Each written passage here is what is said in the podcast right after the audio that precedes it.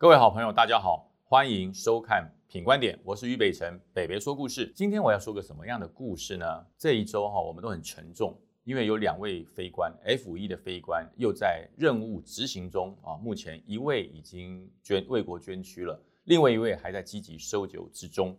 我们也希望往生者能够安息，的任务结束了，继续搜救的飞官真的希望能够获得好消息，因为你的任务还没有结束，国家需要你。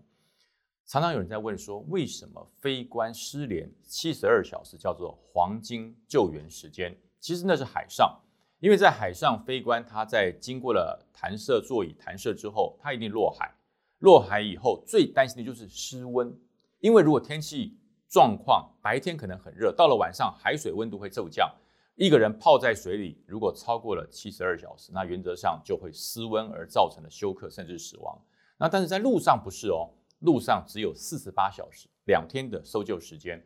如果在路上你降落伞降落或者受到了撞击，它不只是失温的危险而已，它还有流血受伤，还有血液流失过多造成休克的现象。所以在路上通常我们是抓四十八小时。呃，那今天我要讲的故事就是跟搜救有关，因为我长期在军中服务，只要是三军有任何的状况，有任何的紧急需求，我们三军一体同根同源，一起努力。所以我在高雄服务的时候，有一天一月二十六号，永远忘不了这一天。民国九十九年的一月二十六号，我们在吃完午饭的时候，当年我官拜上校。吃完午饭以后，我们长官就跟我讲说：“哎，于北辰，今天啊，真的是个风和日丽的好天气。今天是礼拜五，装备保养完毕之后，下午就可以休假了。那军人休假是最大的福利。听到可以休假回家，那我说句实话，一个下午我都可以吹着口哨，很轻松。”很开心，因为这个礼拜安全的度过。那就当下午的时候接到了一个紧急电话，十二点二十六分，一架空军官校的 T 三式双人教练机在山区失去了联络，不见了啊，不见了！就在十二点二十六分，这时候我们接获了命令，我心完全没有想到假期能不能休的问题，赶快救人，带了我们连上的弟兄，带了我们营区的弟兄。上了车，带着简单的搜救工具、绳索，还有指北针、地图，我们就向失事的地方探索前进。呃，当我们从高雄一路到达嘉义县的边境啊，南化水库跟正文水库的交界处，那就是光点消失的地方。呃，我们到达的时候，其实已经到了傍晚，到了傍晚五点多，跟当地的消防队跟救难组织做了一个简单的联系之后，我们就开始做了一个任务分配，因为我的我的阶级最高。就开始做任务分配，搜救队他们的器材比较专业，他们进入深山。哦，那我们军方的，我们具有指北针跟地图，还有绳索，我们在浅山，我们区分为水库周边跟深山地区来做搜索。搜索了一个晚上，整个二十六号一个晚上一无所获。很奇怪，这么大一架的飞机，这么大一架教练机，整个消失在山区里，怎么会谜一样的消失了？所以到了晚上三四点钟，我觉得弟兄也有点疲倦了。我说好，大家先。啊，我们就在消防队附近的一块空地，我们扎营休息片刻，把地图摊开做一个研究。啊，我们明天天一亮继续搜寻。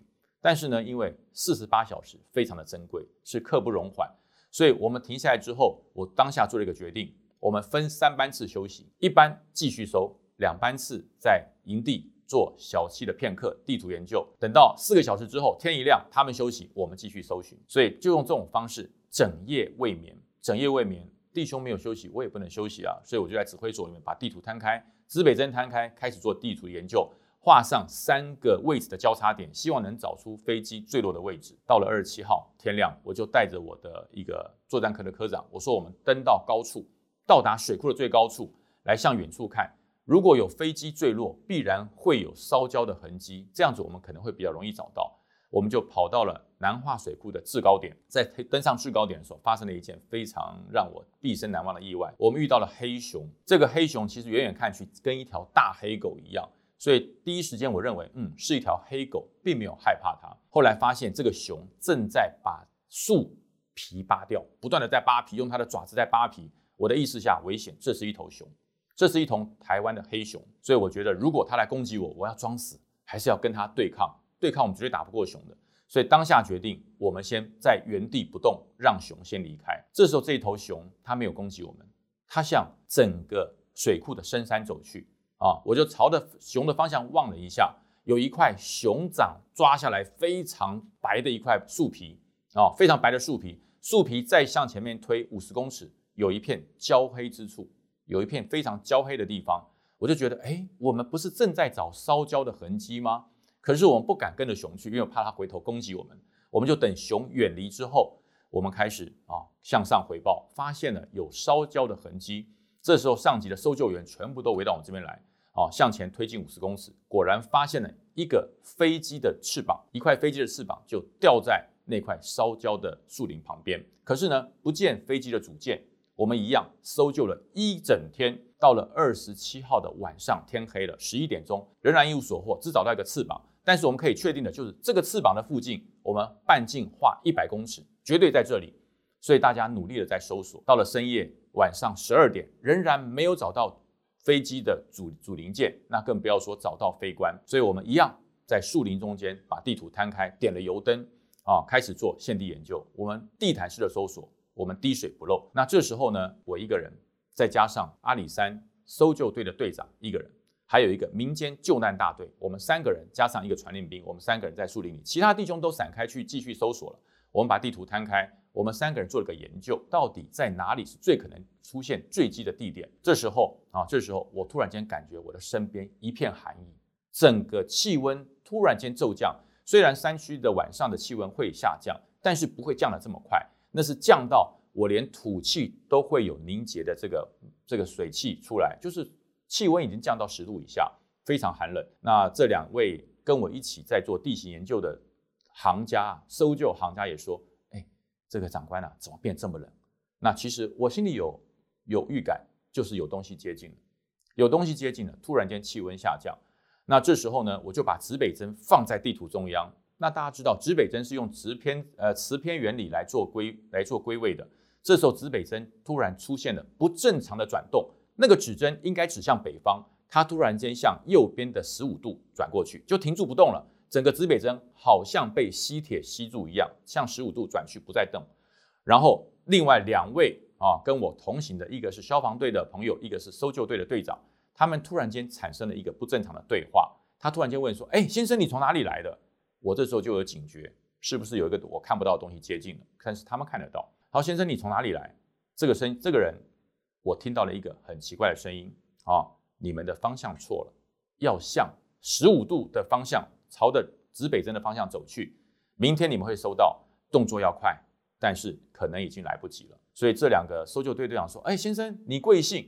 我听到了三个字，非常明显的三个字：有鉴宝。怎么会有鉴宝？跟鉴宝有什么关系？什么叫做有鉴宝啊？然后这个人突然间就消失在丛林中。两个搜救队长说：“哎哎哎，长官，你怎么都没有理人家？人家刚过来跟我们说看到有可能坠机的地方，你怎么都没有理他？这么没有礼貌哈！”那其实说句实话，因为我看不到，我看不到，但是我听到。当然，我不能说我看不到，我还是装作我看到。我说没有，因为他指示的这个飞机可能失事的地点，我正在画标示点，所以我还来不及跟他打招呼，他就离开了。我说你们两个没有问问他他是谁啊？他说他呀，他说他叫有鉴宝啊。我说哪里有人会叫有鉴宝？别闹了。这个时候，两位搜救专家跟我讲说，哎，不过那位先生很奇怪，他穿的跟我们一样的连身搜救装，橘色的搜救装。但是呢，我发现他的脚哈，他的脚特别的瘦啊，可能是在山中行走久了哈，脚特别的瘦。我说不会吧，应该不是吧？好，他说没有关系，反正我们赶快用无线电通知所有的弟兄，朝这个十五度的磁偏角去搜寻。啊，那我当然就用我的军用无线电，他们用他们的警用无线电，然后搜救队用的民用无线电，三个波段一起呼救，叫大家说向这个方向前进。那这个时候已经深夜三点钟了，已经深夜三点钟了。呃，那弟兄已经很疲惫了。那如果在很疲惫的状况之下，朝这个十五度的方向走过去，那是已经进入深山。他要从嘉义县的县界越过三脊线，到达高雄的县界，就是纳马下乡。那个磁偏角指向的是纳马下乡。可是我们所接受的任务是南化水库附近，或是增文水库中间，那是嘉义县的县界。进去之后，半夜三更要翻过三井县，很危险。所以当下我下个命令，我说大家就地扎营，明天天亮再行。啊，因为我我发现哈，如果这个时候让弟兄走，我怕在山中遇到熊啊，一些呃会伤害弟兄的一些动物，所以我叫大家就地扎营，把营火升起来，做一个短暂的休息。白天天亮再行。后来第二天早上五点钟天亮，无线电呼叫所有人开始行动，搜救行动。这个时候，所有的搜救队就是向磁偏角十五度的方向走过去，地毯式的搜索搜过去。就在中午十二点二十六分，第一个无线电回报找到了，找到飞机了。飞机的旁边出现了第一个罹难者的大体啊，就是那位学生，诚信的学生罹难者，他摔出了飞机，已经没有生命迹象啊，整个人其实呃只剩下半身，下半身已经啊支离破碎。可是我们正在找另外一位教官，教官在哪里？十二点二十六分已经到了四十八小时，刚好四十八小时，从二十六号的十二点二十六分到二十八号的十二点二十六分，已经超过了黄金救难的四十八小时。那其实我们心中知道，再去找可能都是罹难者的大体，但是一定要找到，活要见人，死要见尸，这要给家属一个交代啊。那这个时候我们到了现场之后，另外一个声音又出现了。中午中午十二点二十六分是大太阳照在头顶的时候，我们在场所有的搜救人员突然间感到一阵寒意啊，一阵寒意，大家觉得不寻常。我的耳朵又出现了一个声音，就是就在前面，不要扩大搜寻，就在前面。啊，这个声音就是昨天晚上指引我们地图那个声音啊，一模一样的声音就在前面。我开始扫描我的前方，什么都没有。我前方除了一个飞机的残骸正在我正前方之外，什么都没有。当下我就跟搜搜救大队讲，我说会不会在飞机的下面？会不会压在飞机的下面？呃，这时候搜救大队说，你为什么会这样想？我说我们试试看，反正都找不到了，都找不到，会不会在飞机的下面？这时候哈。我们把所有的搜救人员过来，把飞机向前推动、滚动。滚动完之后，这位罹难者的大体就压在飞机的下方。然后我们看到他的兵籍名牌，他的飞行衣上面有他的名字。看到之后，我身上冒起了一身冷汗，包含跟我昨天晚上一起做图上侦查的人一样都吓坏了。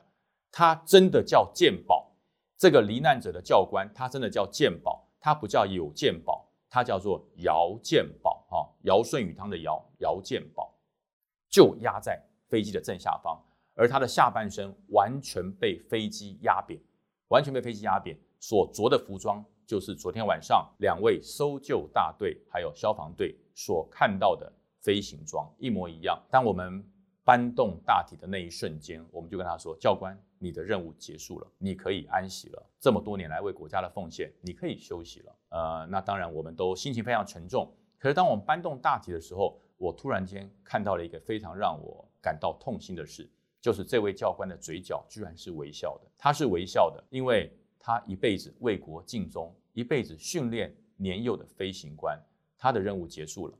他这一生训练了无数的飞官，为台海的安全付出了他的青春，最后。飞将军、飞英雄最大的愿望就是死在天上，他达到了。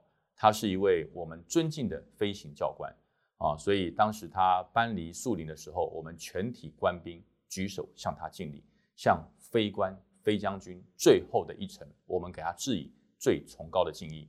呃，事后空军总部也表示，因为这两个人都不是现役军人，一个是学生，一个是聘雇的教官，因为教官已经退伍了。都不是现役军人，但是报请国防部用现役军人的方式予以抚恤，因为毕毕竟虽然不是军人，但是他一样为国军、为空军、为我们台湾非常安全的天空付出他的生命，所以我们一样用军礼来给他送最后一程，也一样用军人的抚恤的待遇来给他做最优秀的抚恤。那这个是我亲身经历的一个灵异搜救经验。哦，那说给很多人听，很多人说你是不是搜救三天三夜没有睡觉，头昏脑胀，还是你耳不清目不明而产生的幻觉？我说就算是幻觉好了，这也是一个忠魂的幻觉，我们对他崇高的敬意。所以大家在这段时间，我们空军健儿不断的为台海付出，不断的为台海做捍卫领空的动作。我们当我们看到我们的空军健儿的飞机飞上天空的时候，大家不如仰望天际，对他报以最高的敬意。空军健儿，谢谢你。今天的故事就说到这边。各位好朋友，大家好，品观点，北北说故事，我是于北辰。大家想听什么样的故事？